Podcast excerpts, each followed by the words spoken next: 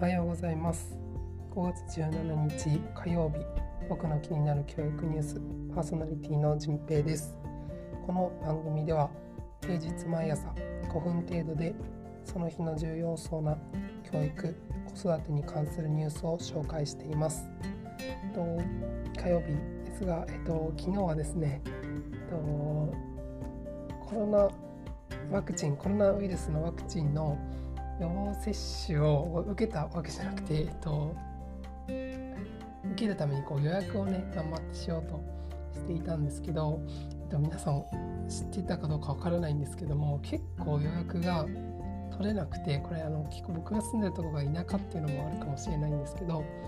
えっと、取れなくて、えっと、この間も言ったかもしれないんですけど来週ぐらいにアメリカの方に国際学会に参加するために行く予定があってえっと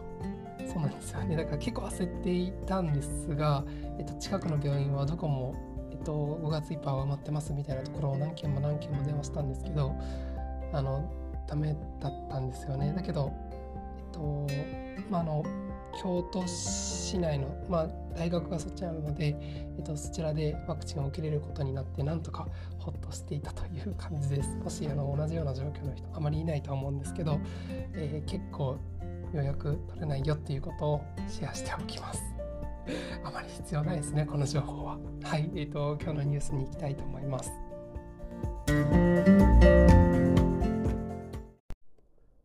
今日は部活動のあり方。地域のスポーツクラブへの移行など提言というニュースを紹介します。教職員の長時間労働の要因の一つとなっている部活動の在り方について検討を進めてきた茨城県教育委員会の有識者会議は地域のスポーツクラブなどへの部活動の移行を進めるといった提言を求め16日森作義民教育長に提出しました。提言では部活動を教員が指導するのではなく地域のスポーツクラブなどへの移行を進めることや民間の指導者に求める資格を明確にすること。それに指導者の確保のために県は人材バンクを設けるといった支援を行うことなどが盛り込まれています。また部活動を地域に移行することで新たに参加費がかかったり怪我などへの備えが必要になったりなったりするとして経済的に困窮する家庭への支援策や保険制度なども整えるよう提言しています。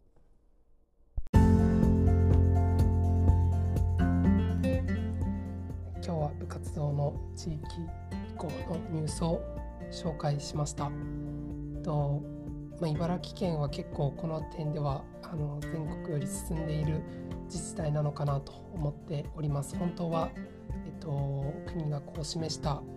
えー、プラン的にはもうどんどん進めていかないといけない時期には来ているんですけども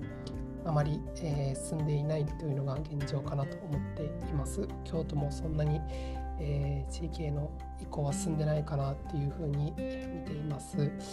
えっと、この地域移行に関しては、えっと、学習院大学の長沼先生が地域移行じゃなくて、まあ、地域展開というふうに、え呼びましょうというふうに、えーと、重ね重ねこうおっしゃってるわけなんですよね。でこの何が違うかというと、まあ、地域移行というと何かこう地域に、えー、どんどんどんどん流していくというかこう、まあ、移行ですよねそのまま。移っていくっていうことなんですけど、まあ、地域展開っていうと、えっとまあ、学校からもすぐにこう切り離すというよりもちょっとずつこう地域を巻き込みながら、えっと、負担をこう分配しつつまあ、最終的には移行という形になるかもしれないんですけども、まあ、そうじゃないにしても、えーと、とそのプロセス的には、えっと、ちょっとずつこう学校が担っているところを、えー、広げていきましょうよということを意味してそういうことを言ってるわけなんです。でまあこの会議で、えっと、言われていることとしてはやっぱりこう要因、えっと、先生の、まあ、ブラックなこう労働環境っていうのが要因としてはすごくやっぱり大きいなというのは、えー、記事にこう出てきていますので、えっと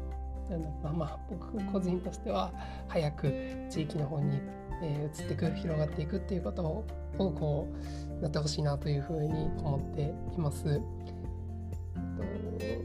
全国的にも進んでいる自治体であってもまだまだこういう議論の段階なので、えっとまあ、この茨城県のケースをモデルにしつつ全国でも広がっていくんじゃないかなというふうに、え、期待はしています。はい、えー、今日のニュースはここまでにします。えー、ちょっと今日カミカミでしたがすいません。えっと、最後まで聞いてくださってありがとうございました。え今日もいい一日にしてください。じんぺいでした。